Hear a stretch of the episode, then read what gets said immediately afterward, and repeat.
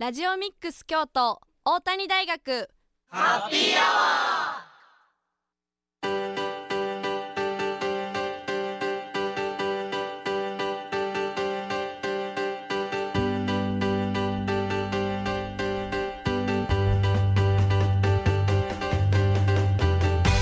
ー FM870 ラジオミックス京都。ここからは大谷大学ハッピーアワーのお時間です。これから19時50分まで大谷大学でまちづくりを学ぶメンバーが大学周辺の楽しくて役に立つさまざまな情報を皆様にご紹介いたしますまたこの番組は再放送もお送りしています。木曜日の午後11時からと週末土曜日曜の午後10時から再放送しているのでそちらも合わせてお聴きください。皆さんこんばんは。本日のパーソナリティは大谷大学3回生の日野木優作と2回生の井上かりんと中塚正弘でお送りします。よろしくお願いします。よろしくお願いします。私たち今夏休みじゃないですか。そうですね、うん。中塚くんは夏休み何かしてますか？僕は大阪の方であの仲間の人と一緒に共同生活を。共同生活？シェアハウスみたいな感じで。え。うーん。どれぐらいしてるんですか？8月のもう初めからずっとやっててそろそろあといあと1週間ぐらいで終わるんですけどそれで。うん。ずっと一緒にやりますね。1ヶ月間も。何人ぐらいで住んでるんですか？今は、えー8人。8人？8人で一戸建ての家にああ一戸建てなんや。じゃあそんなに狭さもなくって感じ？いやめっちゃ狭いです。あ狭いね男の子ばっかり？男が8人。男が8人で一戸建て。そうですね。すごい。それは狭いか。井上さんは夏どうですか？私この間京都にある貴船神社に行ってきまして、うんうん。水につけて出てくるあのおみくじを引いてきました、うんうんあいいね。おみくじ大吉でした。おおすごい。そうなんですよ。その大吉パワーを今日も発揮できるといいですね。はい発揮していきたいと思います、うんなんかそこにうん川床があって、カフェがあったんですよ、うんでそこでかき氷食べてきて暑かったんですけど夏満喫や。はいめっちゃ満喫しました。いいね。うん。ね美味しかった？美味しかったです。カフェカフェ何食べたんですか？え抹茶のかき氷です。あいいね。ですかはいすごい美味しかった大です。吉やしパフェも食べてあはいかき氷か。かき氷です。いいな 美味しかったです。僕は全然もう夏っぽいこと何一つしてないので、えー。これからまあ9月ね他の学生さんが夏休み終わるのでちょっとねいろいろ商業施設とかも空いてくるかなと思うのでねそうですね。これから大学生は本気で夏満喫していければなというふうに思うので、はい。あとちょっとの夏休みですけどね気を緩めず頑張っていきたいなというふうに思います。はい。番組では皆様からのメッセージもお待ちしていますメッセージは番組公式 Twitter のアカウントまでダイレクトメッセージをお願いします。Twitter アカウントはアルファベットすべて小文字できたきたアンダーバー大谷です。また Facebook ページもありますのでそちらもご覧ください。それでは1曲お送りします。オレンジレンジでいけない太陽。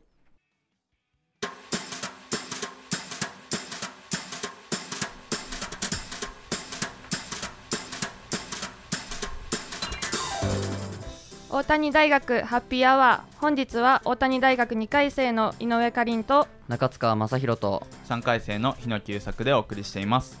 続いてはハッピートークのコーナーです。このコーナーでは毎回大谷大学のご近所エリアでお仕事や地域活動に取り組む方にお話を伺います。本日のゲストは社会福祉法人南山城学園の陶芸担当七里真由美さんです。こんばんは。こんばんは。七里さんには現在上京区のアートスペース工人で開催中の展示南山城学園の年度教年度室のお話を中心に伺っていきます。よろしくお願いします。お願いしよます。ろしくお願いします。ではまず七里さんが活動している社会福祉法人南山城学園について教えてください。えっ、と南山城学園で私は、えっ、と南山城学園の中にはえっ、とたくさん細かく施設が分かれてるんですけど、はいえっ、とまどかっていう施設の、はい。はいえっ、と造形活動をはい。行ってる粘土室っていうところに私は、えっ、と働いています。はい。はい。そのまどかは何人ぐらいの方がまどご利用されてるんですか？えー、と入所施設なんですけど、えー、と6 62名62名の方が、はい、入所されていて、はい。えー、と全員が粘土とか絵を描いたりとかするわけではないんですけど、はいえー、とその余暇の時間を過ごしにはい。この粘土室に、はい、いらっしゃいます。あそうなんですね。なるほど。毎日来られるんですか？えー、と毎日ではなくて、はい。私週に3回ぐらい、えー、と学園に行くんですけど、はい。その時にあの毎日来る人もいるんですけど、はいあの一応班みたいに分かれてて曜日によって、はい、何人かが順番に来る感じです。うんそうなんですね。年度教室はいつ頃からあるものなんですか？あ、えっ、と年度室は年度室ですね。はい。はい。失礼しましたすみません。年度 室は、はい。えっ、と最初は私は今働いて9年目なんですけど、はいいつですかねめちゃくちゃ前からあって。ああそうなんですもともとはなんか陶芸班みたいな感じで、あのなんか植木鉢を作ったりとか結構実用的なものを作っていたみたいです最初。はいはい。でそこからこう徐々にその表現活動みたいな感じの、はい。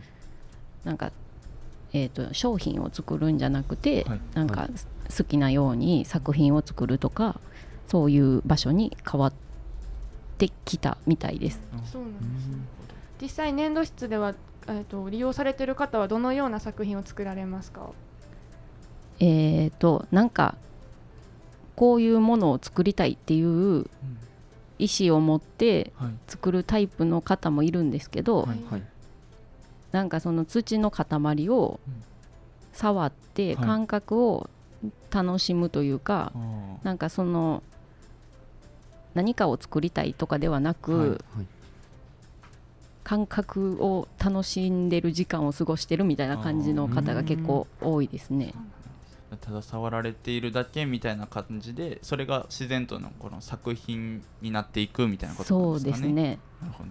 でその塊がはい最終的になった形が作品みたいに思ってます私は。はい。でそのか作ら触られた方は作品とは思ってないけどそうですね。ことももしかしたらあるはい。その触って楽しんでるだけなのかもしれないです。はい。その延長線に作品になってるってことですね。はい、はい。なる年度での作品以外にも絵とかの作品もありますかね、絵もはい描いてますね。絵の具使う方もいらっしゃいますし、はいはい。えっ、とそうですね。あのクレヨンを主に使ってはいはい。うん。描いてる方が多いかなと。なるほど。その絵は紙に描かれる方ばっかりなんですか？あえっ、と紙に描かれ描かれるんですけど、はいどうしても紙破っちゃったりとか、はいはい。あの破らないでって言ってもでもどうしてもやっちゃうので、うんはい。なんか作品が残りづらくて、はい。その破っちゃう人の作品が、まあ、破ったやつも作品として、うん。あの展示したりもしたんですけど、はいはい。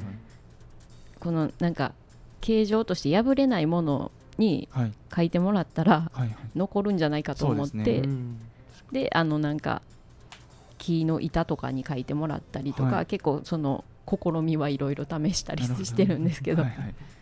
木の板はどれぐらいのサイズのものですか？あ木の板はもはい。う結構なんか、あのその粘土質にあったちょっと端材みたいないろんな粘土を乗せるためにあの買ってきた板とかあがー。結構いっぱいあるので、はい。はいそういうのをちょっとその利用者さんの前に置いてみたりすると、うん。それ破れないから。そうですね。残りますもんね。そう残る感じにちょっと誘導したじゃないですけど、はい、提供して。はい。はいはい。なるほど。現在行われているアートスペース工人での開催中の南山城学園の年度室ではどのような展示が行われていますか？はい。えー、とさっきはい言ったような、その木の板の絵とか、はい。もちろんその粘土を何かを作ったみたいな感じの作品もあるんですけど、はい。はい本当に土の塊を手でなんていうんですかこう握握るというかこうほほじくるっていうんですか。線になってそうそうそう。をそれを作るみたいなね。はい。こう、あのそのきっとその時間を過ごしたなっていうことが分かるような、はい。作品が展示されてます。はい、はい。今回の展示会が行われるきっかけとかってありますか？えー、ともともとはそのアートスペース工人の方が、はい。えー、と南山城学園の西成さんというあの方の作品を昔の土と色展っていう展覧会の図録で、あの見てくださっていてう。んでそれ15年とか前なんですけど、はいはい。そのその作品はまだありますかっていう問い合わせをいただいて、はい。でそこからあの始まったって感じですかね。おお話が。はい。じゃあたまたま見られたところがきっかけってあことですよねそうですね。はい。実際に僕と井上さんヒノキと井上さんがねはい。この展示会行かせていただいたんですがはい。その西成さんの作品も今回飾られておりましてですね結構印象的なのはやっぱりそのスケッチブックに書かれてると思うんですけど、うん。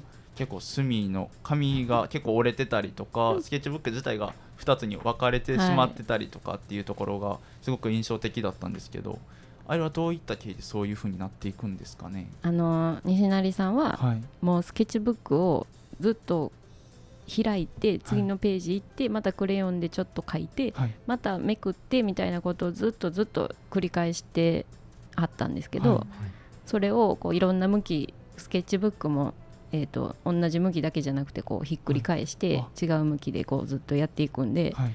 あの角がどうしても手でこうピラってはいはい。するのもあるし、あの普通にスケッチブックをあんなに開くことを繰り返すことはないと思うんですね。通常より動作が多くなっちゃうから。そうそうそう。それで、あの何ですか破れちゃったりとかそういうことにななってましたね。はい、そうですね。今回の展示で見れるのはこの見開きの2ページだけあにはなってるんですけどあれをめくっていくともっとい。ろんなはい。作品がめくれてくるはい、もうページによっていろいろはい。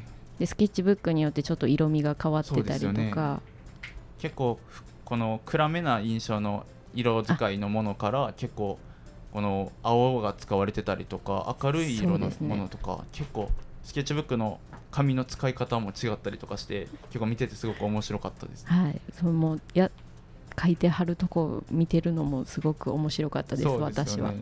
実際に僕もちょっと見てみたいなっていうふうに思ってしまいましたね。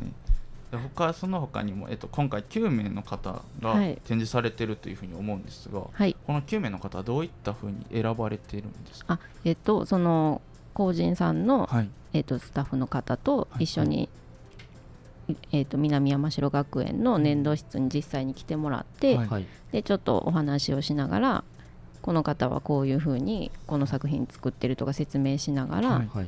えっとえ選んだというか、はい。あの決めていきました。そうなんです。はい、なるほど。この9名その西成さん含め9名なんですけど僕がその中でもこの特にすごく印象的だったのが佐藤佳代子さんはい、の作品でこの方は絵と粘土絵とこう焼き物ですかね、はい。それ両方とも作られてる方だそうです。はい。両方ともやられますね。すごく手先の器用な方で。そうですね。で絵がですねこの水性の絵の具ですかね、はを使われていてすごく発色も綺麗だったので、見ててすごく惹かれるものがあったんですけどあれはなんかこの見ながらか絵を描かれるんですあか見ながらとかはないんですよ。その佐藤さんは、はいはい。その頭の中に多分そのこの花を描きたいとか思う思ってはい。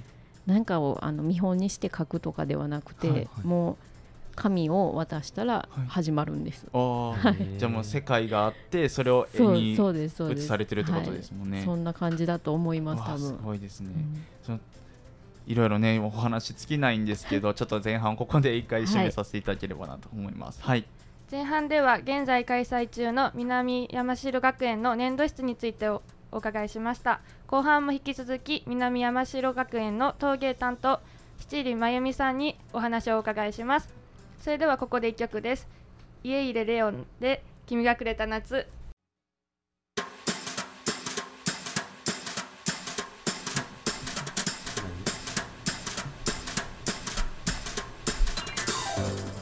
大谷大学ハッピーアワー。本日は大谷大学2回生の中塚正宏と井上かりんと3回生の日野久作でお送りしています。後半も引き続き社会福祉法人南山城学園の陶芸担当七里真由美さんにお話をお伺いします。後半は七里さんのこともいろいろ伺っていきたいと思います。よろしくお願いします。お願いしまよろすしくお願いします。では七里さんはいつからあの陶芸とかされてたんですかね？えー、と私は、えー、と大学京都造形芸術大学でお陶芸を専攻はい。していてはい。4年間、4年間。はい、学びました、あはい、そのそれからですかね陶芸をしている。そこからずっとやられてるってことですかね。はい。高校の時からそういう陶芸とかには興味があって大学に入られたって形なんですか？そう高校3年生の時にはい。はい。進路を決めないといけなくなった時に、そうですよねなんか陶芸ししたいって思って。あもうパンってはい。思ったんですね なるほど。なるほど。でその陶芸を4年間学ばれたじゃないですか、はい。それは陶芸家になるために学ばれてたんですか？えっ、とそう陶芸家になるためというわけではないんですけど、はい。はいまあ卒業して陶芸家としてやっている人もいれば、はい。普通に企業に就職したりしてる人もいるんで、はい、はい。うんなんか陶芸を学んだって感じですね。だただ4年間陶芸を一生懸命学ばれたんですよね。なるほど。表現活動みたいなことを、はい、土を素材にやってました。はい。ありがとうございます、はい、南山城学園でのその活動っていうのはいつからされてるんですか？あえー、と私は今年で9年目になるんですけど、はい。はい。はい。いきさつはうん。あもともとはい。あのその大学のはいはい方からこんなお仕事あるけどどうですかみたいな感じで紹介してもらってあそうなんですね。でもちょっと私その障害者の方と関わったこととかもなかったんで、はい。そんななんか自分にそんな仕事ができるのかなと思思っうん。てじゃあちょっと一回見学に行かせてもらいたいですって言ってはい。行ったんですけど、その時のその前任の方もはいはいあのその時の施設の職員さんたちも、はいなんそのもちろん利用者さんたちもなんかすごいいい空気でその時の粘土質は今の場所とはちょっと違うとこだったんですけど、はい。すごいゆゆっくりした空気が流れてて あここなら働けるかもと思思って、はい。はい、働くことに、じゃあすごい印象が良かったんですもんね。そうですね、はい、最初の印象はとても良かったです。なるほど、はい、陶芸活動のた陶芸担当陶芸担当のその活動について詳しく教えてもらってもいいですか？あえっ、と、その粘土質はい。でそのその障害者の方のはい。はい。入所されている方のその余暇の時間を過ごすというか、はい。そのはい。粘土を触る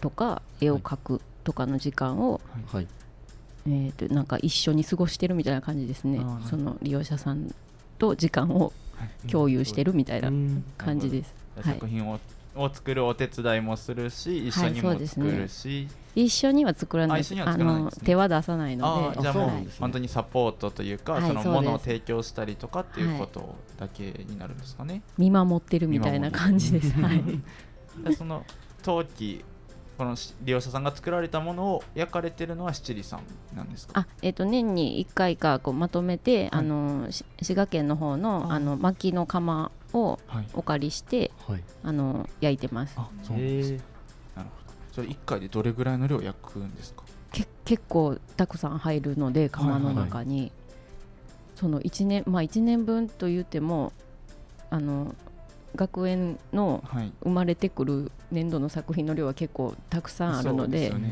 全然あの入りきれ入りきりはしないんですけどはい。その中でもこうあの抜粋して、はいはい。や焼こうと思うやつを持っていなて、はい、焼いてます。でその利用者さんの思い入れが強い作品とかこれがすごくいいなと思う作品だけを選んで。あそうですね。なるほどすごいいいなと思ったやつを持っていきます。はい、私の独断と。で。そのいいなと思ったやつが焼かれて今回それをさらに絞ったものが展示されてるってあことですよね。そうですね、はい。すごくじゃあ厳選に厳選を重ねそうですね、たえりはい、すぐりのものもうすごいたくさんの作品があるんですけど、はいはい。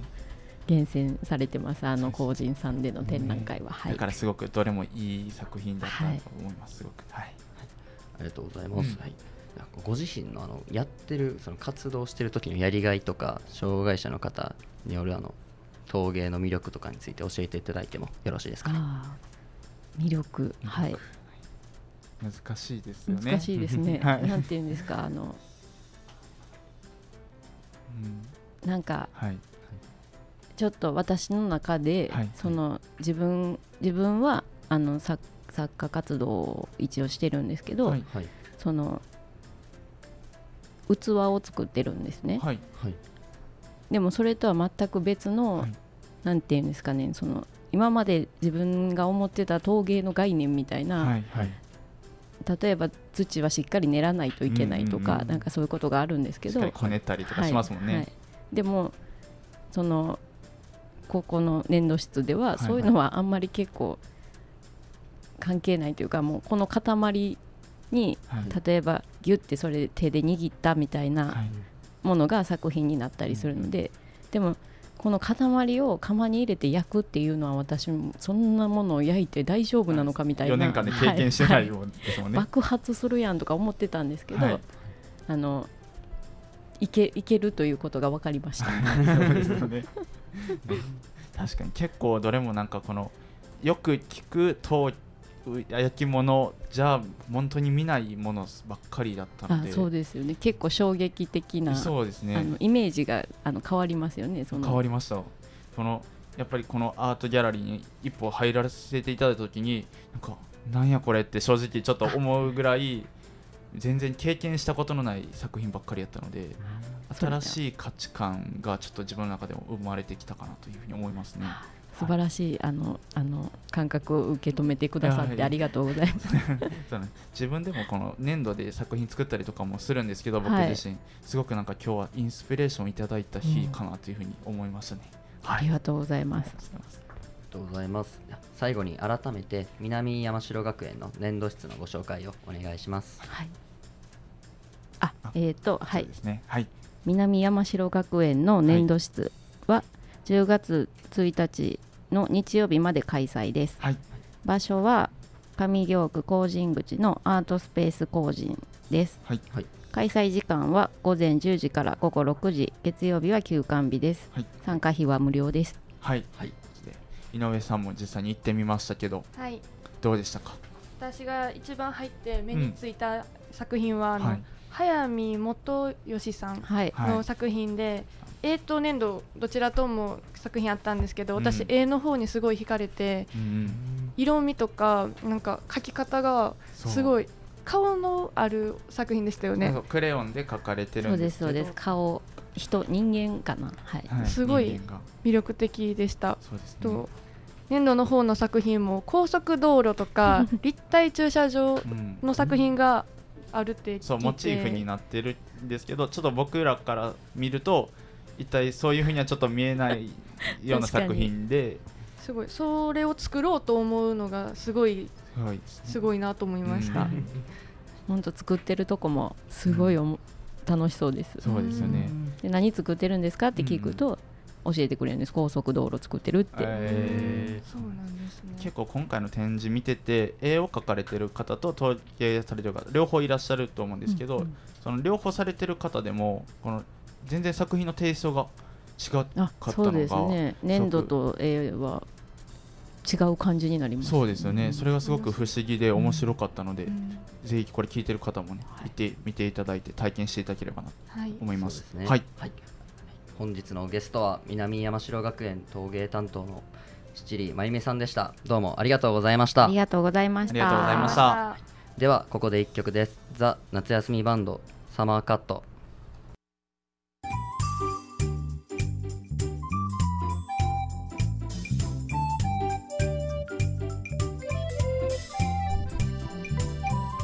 大谷大学ハッピーアワー。本日は大谷大学3回生の日野木優作と2回生の井上かりんと中塚正宏でお送りしています。続いては地元のニュースでおしゃべりのコーナーです。この1週間新聞やネットで見つけた北区上京区に関するニュース。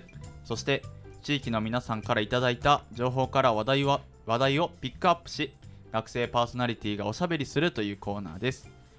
じゃあ1件目中塚くんお願いします。はい。1件目は大徳寺降臨院秋季特別公開のお知らせです、はい。室町末期の大永年間に創設され後に前田利家により修復された大徳寺。檜皮葺きの優美な姿の表門室町時代の禅宗用建築の代表作ともいえる本堂は重要文化財になっています、うん。また本堂前の枯山水庭園は、はい昭和の名造演歌中根金作によって復元されたもので桃山風の豪快な石組みで蓬莱世界を表現しています。この他茶室館居邸も合わせて特別公開されます。大徳寺光林院秋季特別公開開催日時は9月2日土曜日から9月24日日曜日までと9月30日土曜日から12月17日日曜日までです。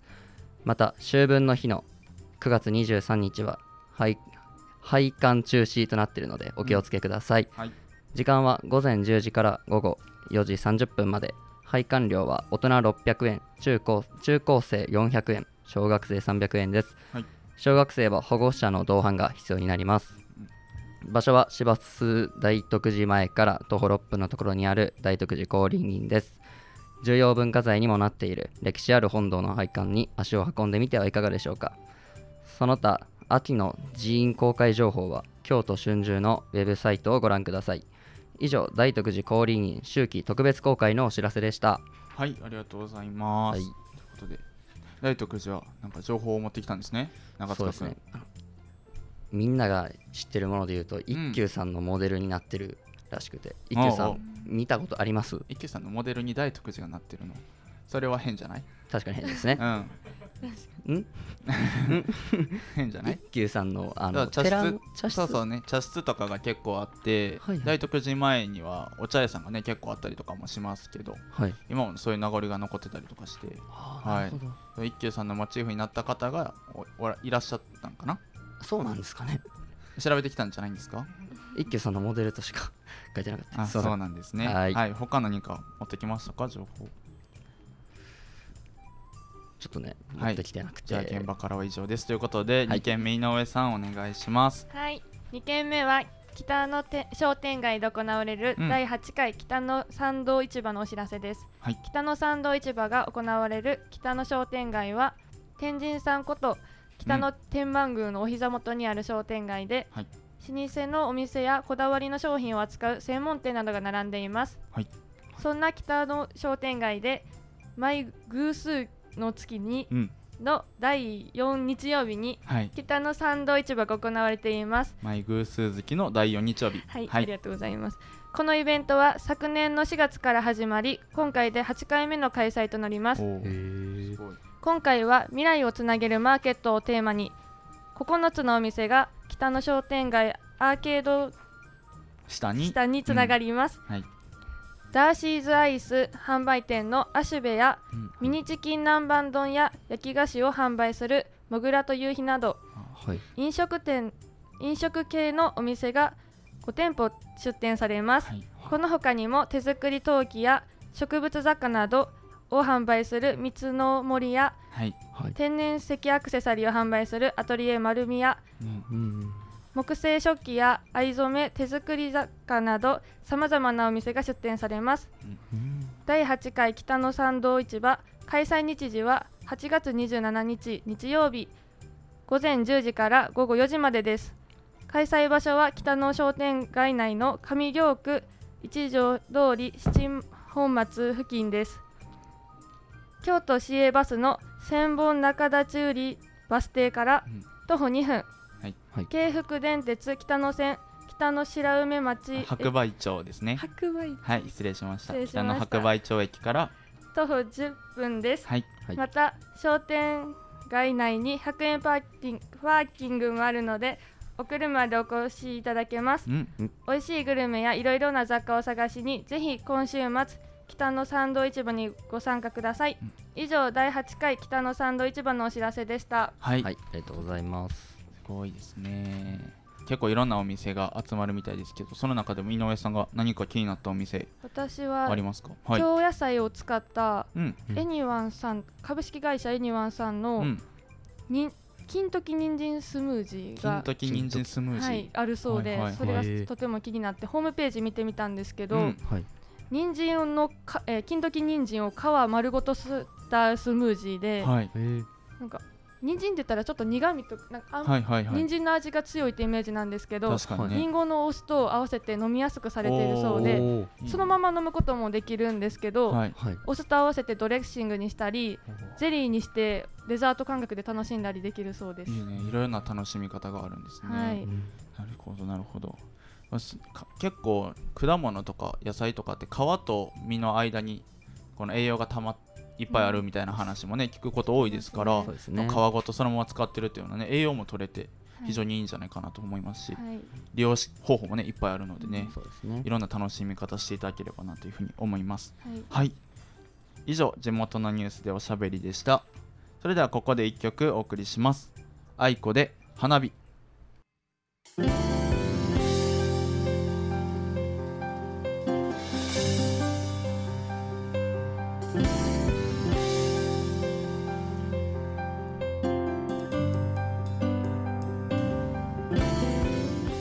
大谷大学ハッピーアワーエンディングのお時間です。はい、ということで今日は、えっと、社会福祉法人南山城学園の陶芸担当七里真由美さんにねゲストにお越しいただきましてはい今開催中の展示会、えっと、南山城学園の粘土室についてのお話をたっぷり聞いてきましたけども井上さんと僕はね実際に見てきてましたけどどうでしたか井上さん？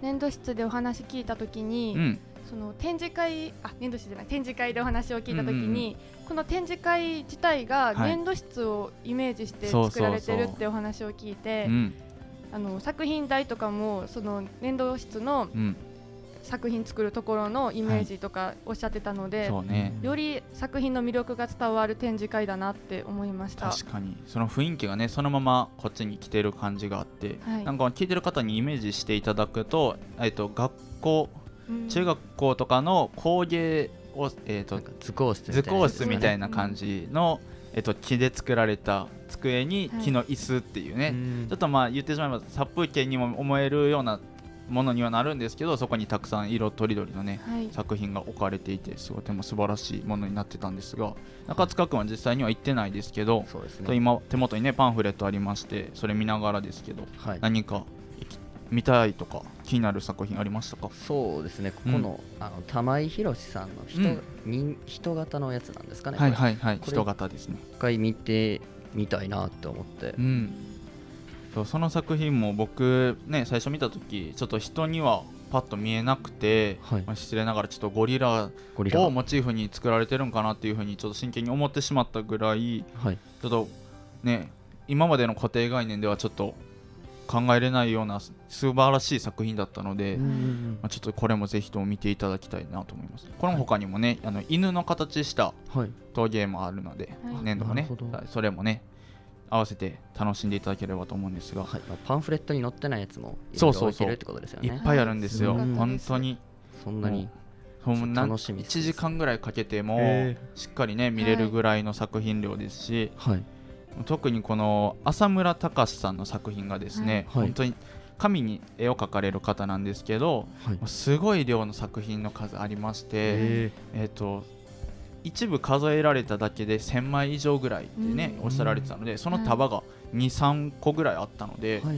もう本当一部とはおっしゃってたんですけど、はい。あそこの場場所でもねすごいあったのでねぜひとも行っていただければなというふうに思います。大谷大学ハッピーアワーいかがでしたか？今夜のお相手は大谷大学3回生の日野木優作と2回生の井上かりんと中塚正宏でした。それでは皆さんさようなら